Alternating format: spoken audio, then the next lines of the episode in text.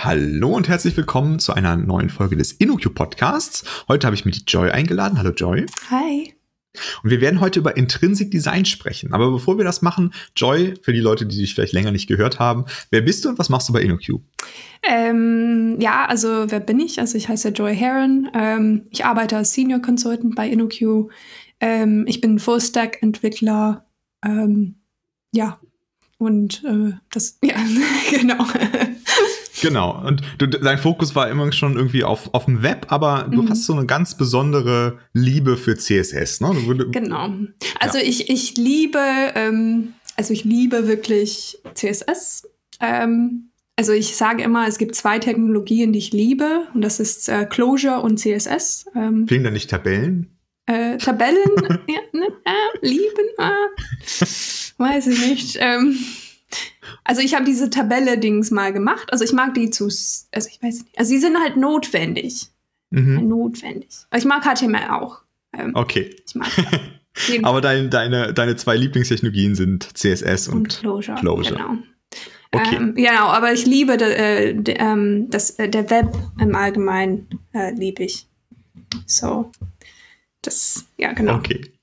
Gut, und heute wollen wir uns ein bisschen auf die, deine, äh, deine äh, CSS-Liebe konzentrieren und äh, deswegen haben wir uns äh, Intrinsic Design rausgesucht als Thema. Mhm. Ähm, und beim Intrinsic Design, bevor wir dahin kommen, äh, ich glaube, bevor man über Intrinsic Design sprechen kann, möchten, muss man vielleicht erstmal über Responsive Design sprechen. Magst mhm. du ganz kurz erklären, was ist Responsive Design und wieso brauchen wir das? Ähm, ja, also Responsive Design, also die sind sehr äh, verwandt zueinander. Mhm. Ähm, tatsächlich. Äh, also was diese Idee ist eben diese Idee von Mobile First. Also am Anfang ähm, von der Entwicklung von der Web hat man einfach gesagt, ähm, ich entwickle so eine, eine Ansicht für meine Webseite und ich gehe davon aus, dass es, was weiß ich, 900 Pixel breit ist ähm, und äh, es wird sich nie ändern. Ähm, mhm. Und dann hat man festgestellt, äh, wenn man das gemacht hat, was man das gemacht hat, dass ähm, Menschen Webseiten gerne auf kleinere Geräte aufmacht, ach, mhm. aufmachen und dass sie die Webseiten auch gerne auf größere Geräte aufmachen. Ähm, äh, und dann, ähm, vor allem, sobald es irgendwie sehr üblich äh, geworden ist, dass man ähm, so iPhones hat oder so Smartphones mhm. hat, wo man gerne wirklich die ganze Web auf dem Handy bedienen möchte, dann wurde es sehr wichtig, dass wir ähm, die Seiten so gestalten, dass sie nicht nur auf größere Bildschirme, ähm, sondern auch auf ähm, kleinere Bildschirme funktionieren. Und ähm, um das zu machen, der, der einfachste Weg, es ist immer schwierig, wenn ich ein, große, ein großes Layout, ähm, also mit dem großen anfange und dann versuche, das so äh, irgendwie so umzubiegen, dass es auf kleinere Geräte passt. Ähm, und diese Idee von ähm, Responsive Design und Mobile First Entwicklung vor allem ist, dass ich anfange ähm, mit, mit der äh, Mobile-Ansicht. Wie sieht das aus ähm, auf, auf einem Handy? Wie würde das aussehen auf einem Handy? Und dann, wenn ich, ähm, wenn ich das Bildschirm so größer ziehe, ähm, oder äh, wenn ich eben so auf ein unterschiedliche, äh, unterschiedliches Device unterwegs bin, dann äh, sieht meine Seite ähm, irgendwie anders aus. Ich kann die Elemente ähm, irgendwie anders formatieren oder ich kann andere Elemente ein- und ausblenden ähm, und ich kann ein, äh, die, die Inhalte mit einem anderen Layout formatieren. Äh, und das ist die, diese Idee von Responsive Design. Ähm, okay. Also, das heißt, es ist eigentlich eher eine, eine Philosophie als jetzt irgendwie eine bestimmte Entwicklungsmethode?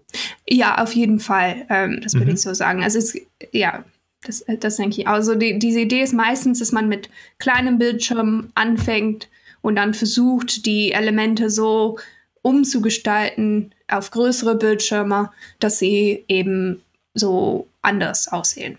Ähm, okay. Und, und, und die, also diesen, diesen Weg gibt es ja jetzt schon seit einigen Jahren. Ich glaube, das mhm. Buch, in dem das zuerst beschrieben wurde, ist jetzt auch schon bestimmt zehn Jahre alt.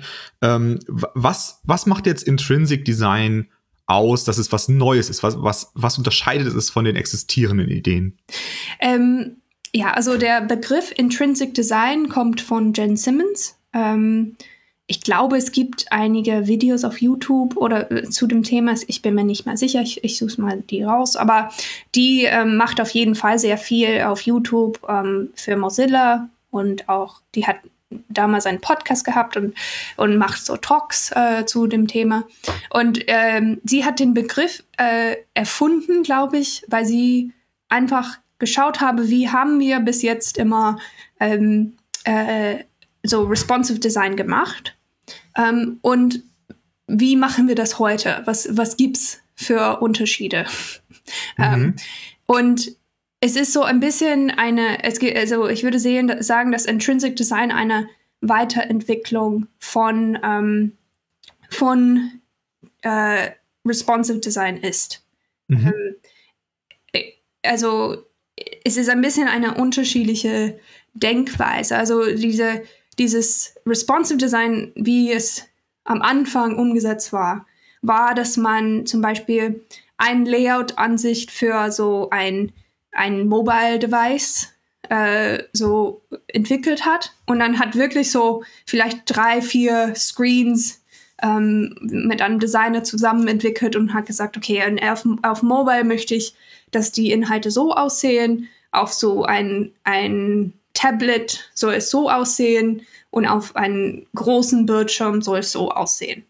Und mhm. dann, also man, man hat quasi vier, einfach vier Designs äh, für vielleicht auch nicht unbedingt eine exakte Breite, aber für so eine Range von genau. Breiten. Mhm. Genau, und dann hat man mit Breakpoints, CSS Breakpoints, ähm, äh, Media Queries heißen sie in CSS, kannst du ähm, CSS-Regeln definieren, um ähm, also um bestimmte Regeln zu äh, definieren, die nur ab eine bestimmte äh, Seitengröße gelten oder ähm, kleiner als eine, eine äh, bestimmte Seitengröße mhm. gelten.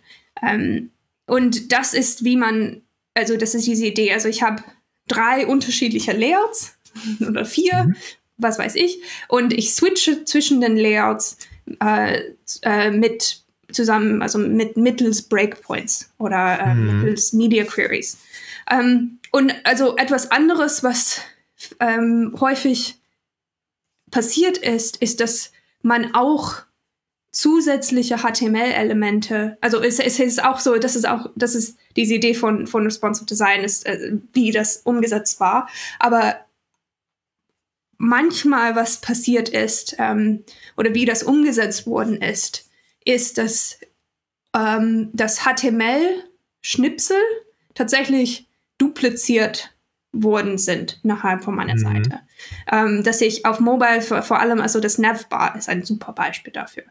Ähm, mhm. Also auf Mobile möchte ich, dass das Navbar so irgendwie äh, ein anderes Verhalten hat, also komplett anderes Verhalten als auf ein großes Bildschirm.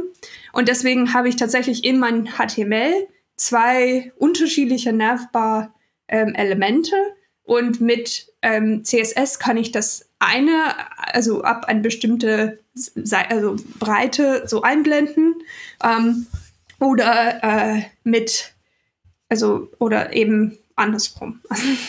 mhm. Oder also es geht also das also ab anhand von der von der Breite von der Seite blende ich das der Navbar ein, die ich sehen möchte an der Stelle. Mhm.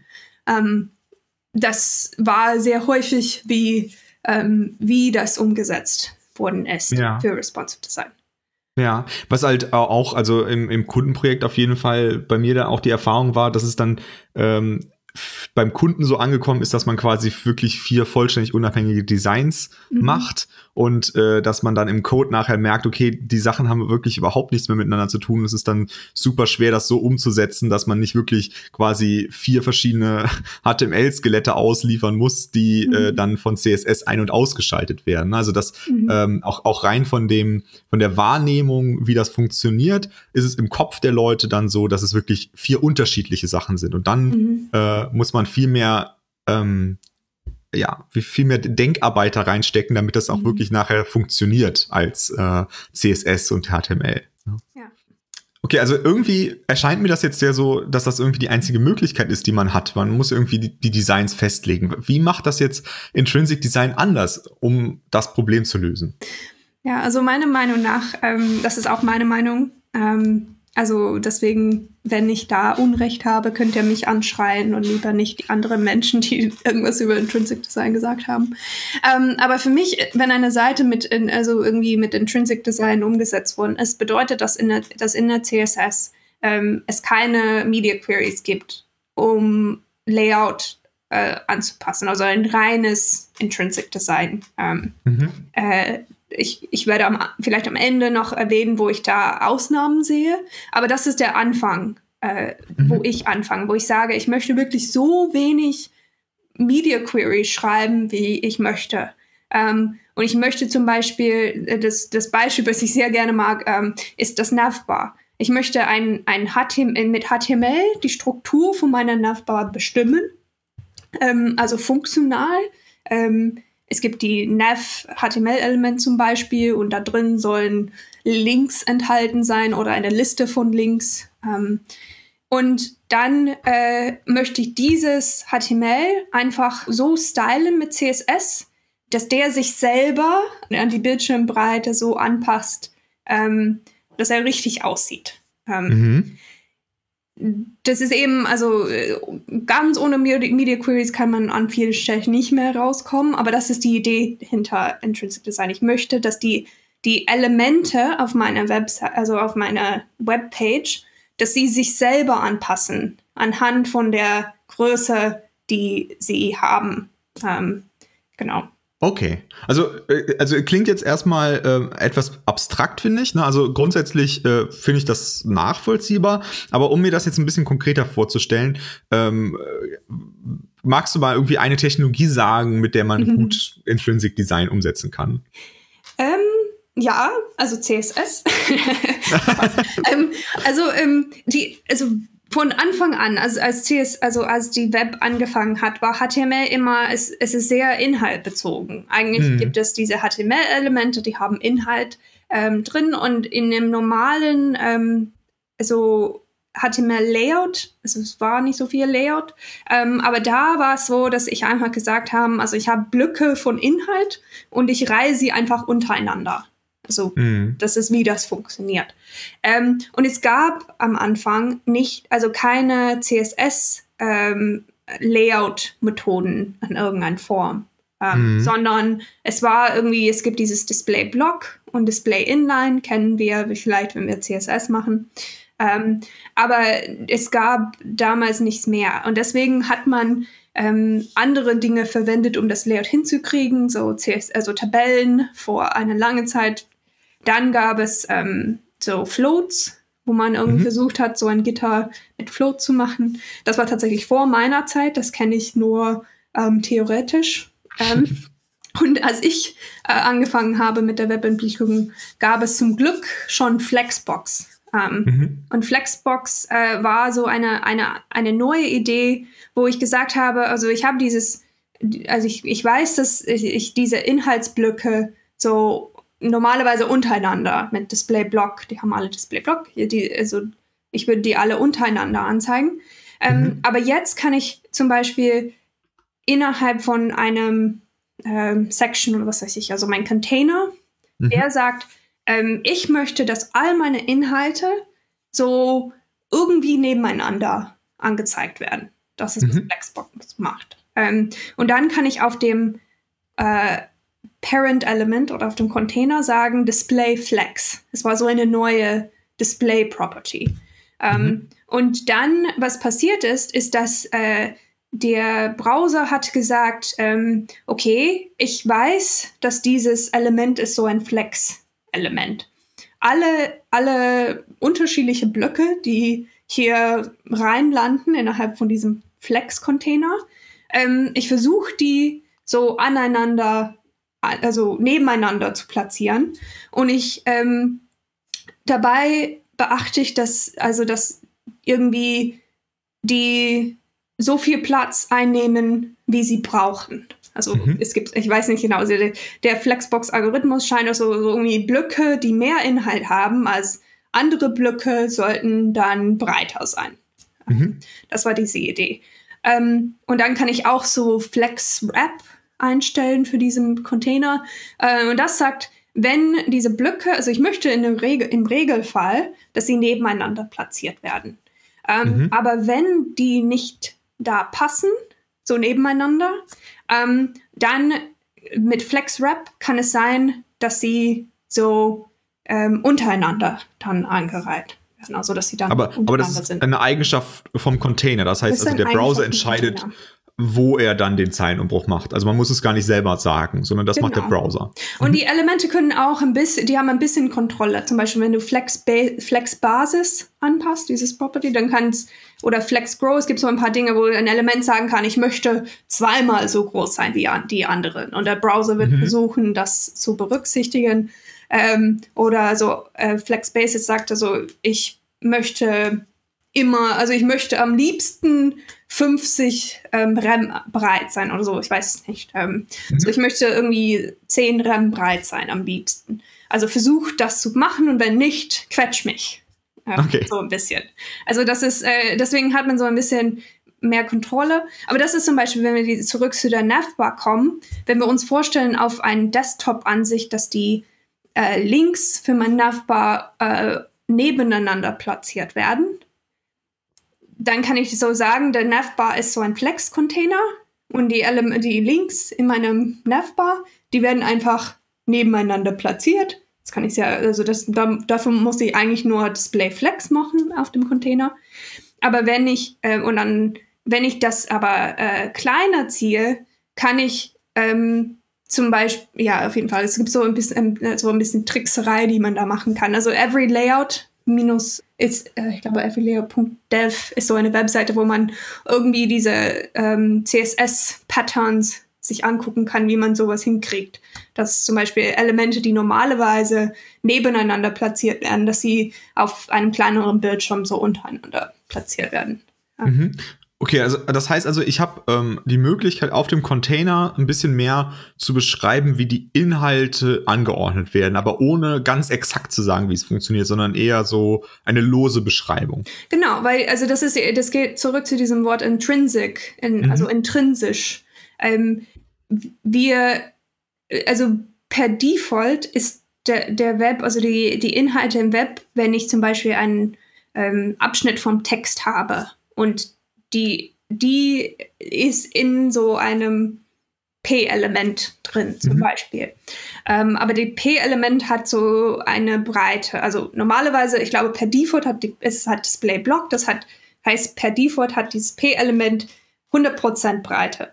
Mhm. Ähm, aber wenn mein Text nicht in diese 100% Breite passt, dann, ähm, dann rappt das zu, also das ist auf die andere Zeile ähm, so runterkommt. Und wenn ich der, ähm, das Viewport kleiner ziehe, dann der Text wird dann so irgendwie wrapped, ist schon das richtige deutsche Wort, mhm. oder? Dann ja, es gibt kein deutsches, glaube ich, oder umbricht, umbricht. Es bricht um, genau. Ja. Äh, der Text bricht dann um, ähm, wenn, der, wenn es nicht genug Platz gibt. Das ist, wie es von Anfang an war mit so Text ähm, Inhalte. Und mhm. wir machen das jetzt mit, äh, mit den Dateien, dass wir sagen, okay, das ist was grundsätzlich, was wir haben wollen. Wir wollen, dass Inhalte, wenn sie genug Platz haben, dass sie so viel Platz einnehmen können, wie sie wollen. Aber dass, wenn es nicht genug Platz gibt, dass wir irgendwie auch sagen können, was soll passieren. Ähm, mhm. Soll irgendwie ein, ein Scrollbar, also ein horizontaler Scrollbar eingeblendet werden, was vielleicht für eine Tabelle eben keine so schlechte Idee ist. Ähm, oder äh, sollen die Inhalte so irgendwie, soll die Inhalte so, ähm, so, so, mein Element, soll ich ein Flexbox sein und meine, meine Inhalte, wenn, wenn ähm, es nicht genug Platz gibt, soll, sollten sie dann untereinander angezeigt werden, anstatt nebeneinander. Mhm. Sowas. Ähm, also, also äh, quasi, man, man beschreibt einfach das Verhalten, was passiert, wenn man weniger Platz hätte mhm. Also ob es dann genau. Äh, zusammengedrückt wird oder ob es umgebrochen mhm. wird oder ob gescrollt wird und das beschreibt man einfach. Ja, und ich mag auch diese Idee, also ich persönlich mag diese Idee, dass äh, wir wollen nicht gegen, äh, gegen das Web oder gegen HTML kämpfen. Ähm, mhm. Also ich persönlich mag so, wenn äh, es keine Überlappungen gibt auf mhm. meiner Webseite. So, das heißt, dass ich keine, also ich persönlich mag Dropdowns nicht. Also es gibt mhm. keinen Grund dafür, es ist eine Geschmackssache an, an der Stelle. Ja, es ja. gibt wirklich keinen Grund dafür. Also bitte sag nicht, Joy hat gesagt, niemals Dropdowns verwenden. Das meine ich nicht. Aber ich persönlich, wenn ich so eine Seite sehe, wo, wo ähm, wenn ich auf etwas klicke und anstatt dass der, dass irgendwie so ein, ein Div in der Mitte meiner Seite eingeblendet wird, ähm, stattdessen kl klappt die ganze Seite auf. Und mhm. also die Inhalte waren schon im Flow drin, aber die waren nur versteckt. Und äh, dann die ganze Seite äh, breitet sich dann aus, wenn ich dieses, äh, dieses Ding au so ausklappe oder, oder zu zuklappe. Ähm, dann mhm. finde ich das persönlich cool. Ähm, ja. Das gefällt mir. Äh, und das ist, das ist so diese Idee, dass die Inhalte gequetscht werden können. Ich mag auch zum Beispiel, ähm, also wir haben zusammen, du und ich hatten einen Workshop vorbereitet und wir haben so eine Beispielanwendung gemacht und da haben wir es so gemacht, dass der Navbar, also auf größere Bildschirme war der Navbar, Navbar links. Und ähm, mhm. wenn du beim Hover wurde der Navbar, also der, der äh, ist rausgerutscht von der linken Seite. Also du hast die, ähm, die Icons links gesehen und wenn du da drauf gehovert hast, dann äh, wurde der Navbar breiter und du konntest dann die Texte von den Elementen sehen. Und mhm. ähm, dabei habe ich es so umgesetzt, dass ähm, wenn das passiert ist, sind die Inhalte rechts, die sind tatsächlich, ähm, die wurden gequetscht von dem mhm. Browser. Dass, dass ähm, nicht irgendwie diese Navbar so rausgerutscht ähm, ist und ist äh, so hat irgendwie ein ist überlappt überlappt mit den Inhalten, sondern ähm, die, so irgendwie die, die rechte Spalte wurde gequetscht dann mhm. im Browser. Das finde ich persönlich irgendwie spannend und da finde ich, kämpfe ich gegen den Web. Wir wissen, dass all diese Dinge sind nur Blöcke mit Text drin, dass wir nicht eine ähm, Desktop-App, so Native-App bauen, wo wir Dropdowns und was weiß ich so da haben, sondern dass sie eigentlich alle nur Blöcke mit Text sind und wenn ich irgendwie die Breite anpassen muss, dass ich das einfach machen kann. Mhm.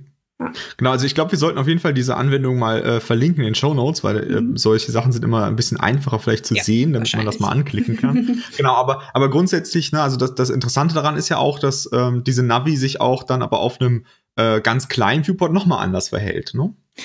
Ähm, der, der Navbar? Ja. Ja, in dem also, Beispiel, ne? Genau, und, und das ist genau die Stelle, wo ich sage, also ähm, in dem Beispiel, also man kann, hm, wie sagen, es ist, also zurzeit gibt es keinen Weg zu sagen, anhand, also ohne Media Queries, gibt es mhm. keinen Weg zu sagen, ähm, auf kleinere Bildschirme, ähm, in dem Fall, was wir gemacht haben, war, sollte der Navbar auf Mobile so irgendwie unten sein, ein Sticky mhm. sein, ähm, damit du das näher mit dem Daumen ähm, in Kontakt kommen kannst, äh, also treffen kannst mit dem Daumen, deswegen unten äh, das äh, Menü.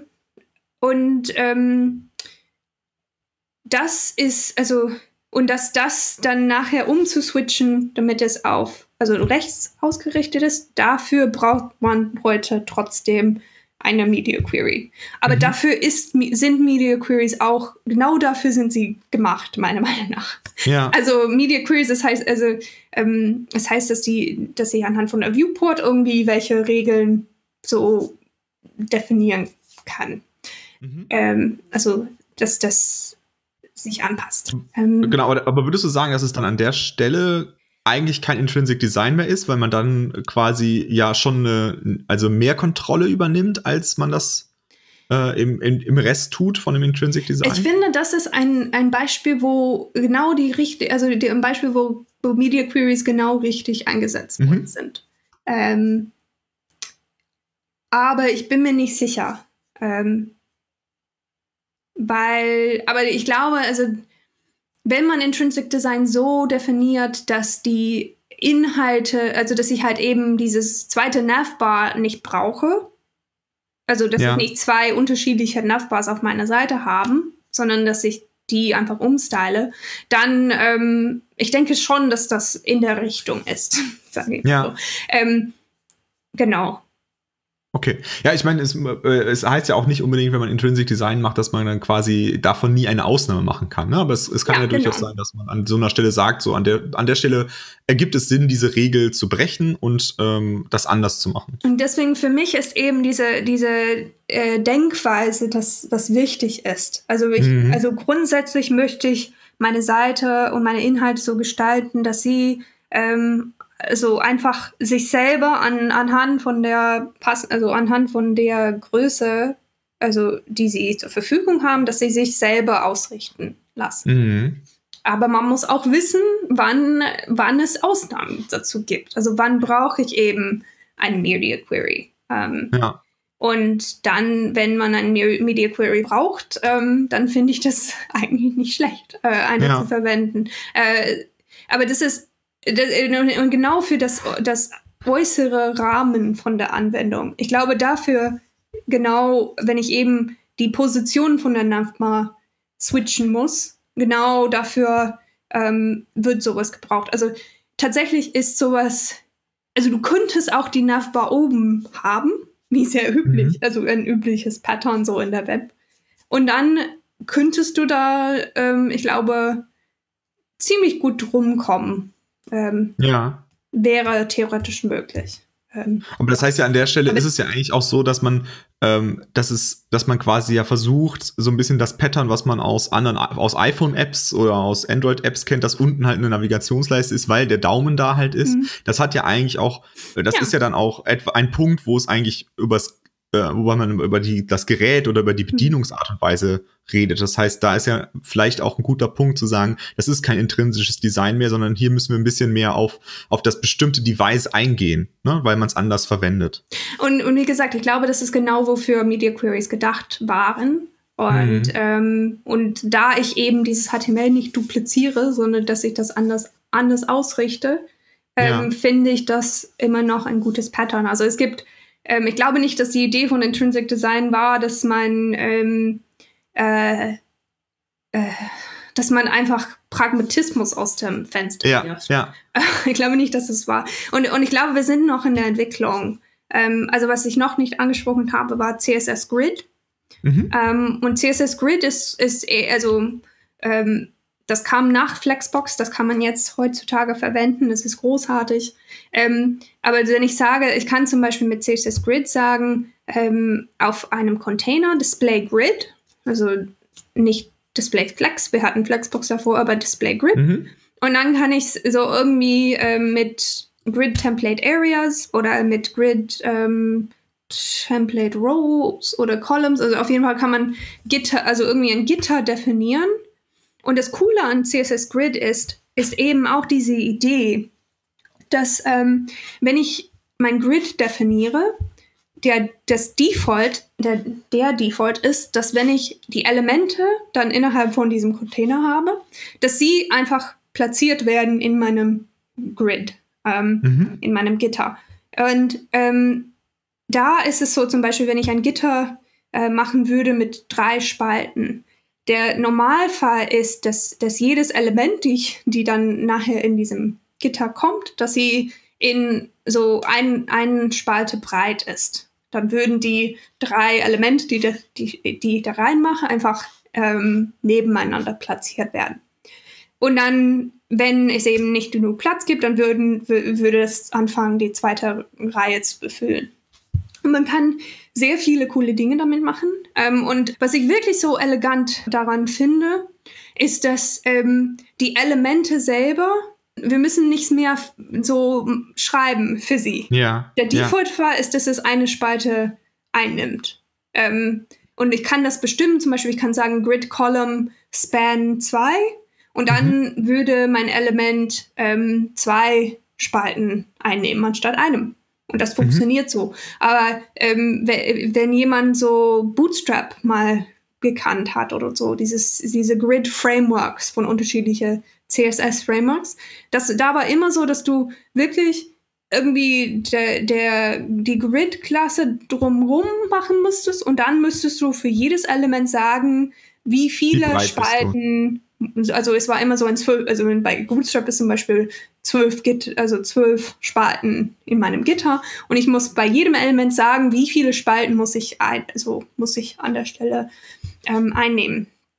Und das ähm, ist einfach äh, sehr viel Code, was ich schreiben muss. Und ich muss ja. und das andere ist bei bei CSS Grid, dass ähm, die du brauchst nicht mehr so diese diese Verschachtelung von HTML-Elemente, sondern es ist wirklich mhm. so, wenn ich ein, ein Element habe, zum Beispiel ich möchte das Layout für mein, meine Seite bestimmen und ich sage Display Grid und ich kann, äh, das ist, was ich in diesem Beispiel gemacht habe. Ähm, ich habe mit Dis Grid Template Areas wirklich gesagt, also wo möchte ich, dass die Inhalte auf Mobile angezeigt werden ähm, und dann auf, also und dann kann ich die Elemente sagen, du bist, du gehörst zu diesem Area, diese Grid Area ähm, Navbar oder so, dieses Grid mhm. Area Content.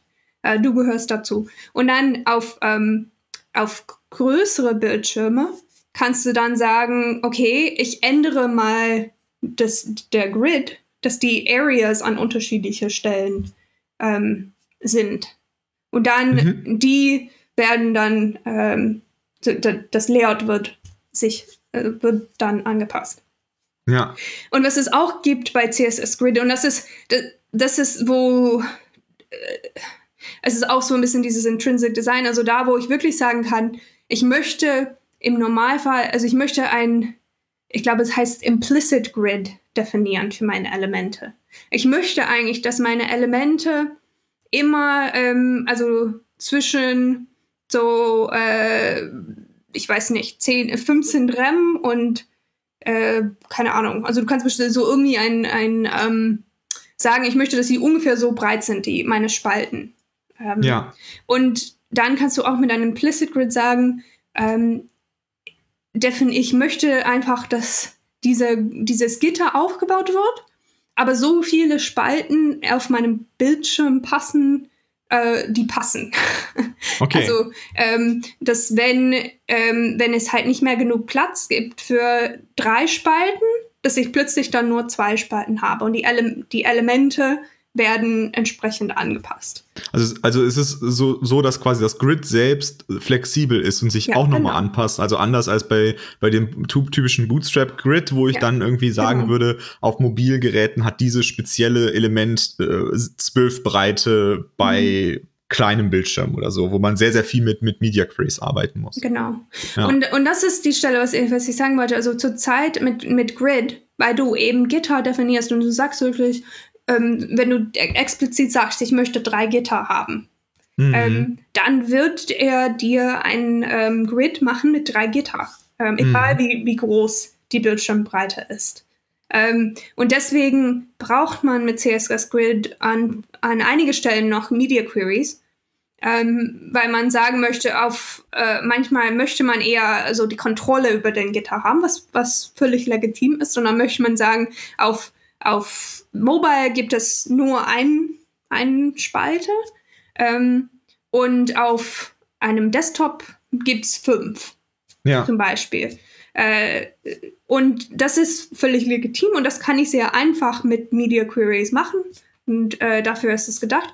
Aber so eine Sache ist es, ähm, das ist noch auf dem Viewport beschränkt. Das gefällt mir nicht so dran.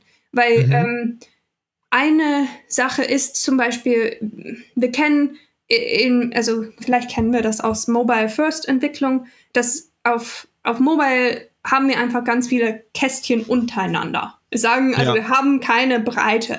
Dann, dann platzieren wir einfach alles eins nach dem anderen untereinander. Und wenn ich das Bildschirm größer mache, dann möchte ich das Layout anders machen. Es gibt zum Beispiel ein äh, gutes Beispiel ist das Sidebar-Layout. Ähm, ich weiß nicht, wer, wer das kennt. Aber wenn ich das groß genug ähm, zie so ziehe, das Fenster, dann ähm, meine zwei Blöcke, die vielleicht so oben und unten waren, jetzt werden sie nebeneinander platziert und das ähm, obere ist eben mein, mein kleines Sidebar und die, die wird nicht so breit.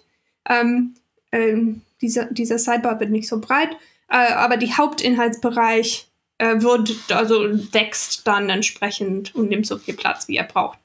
Das Ding ist es aber auf, auf einige Viewport-Größen ähm, der, der Inhalts, dieses Hauptinhaltsbereich, das ist so ein Beispiel, dieses Hauptinhaltsbereich kann tatsächlich sehr schmal sein.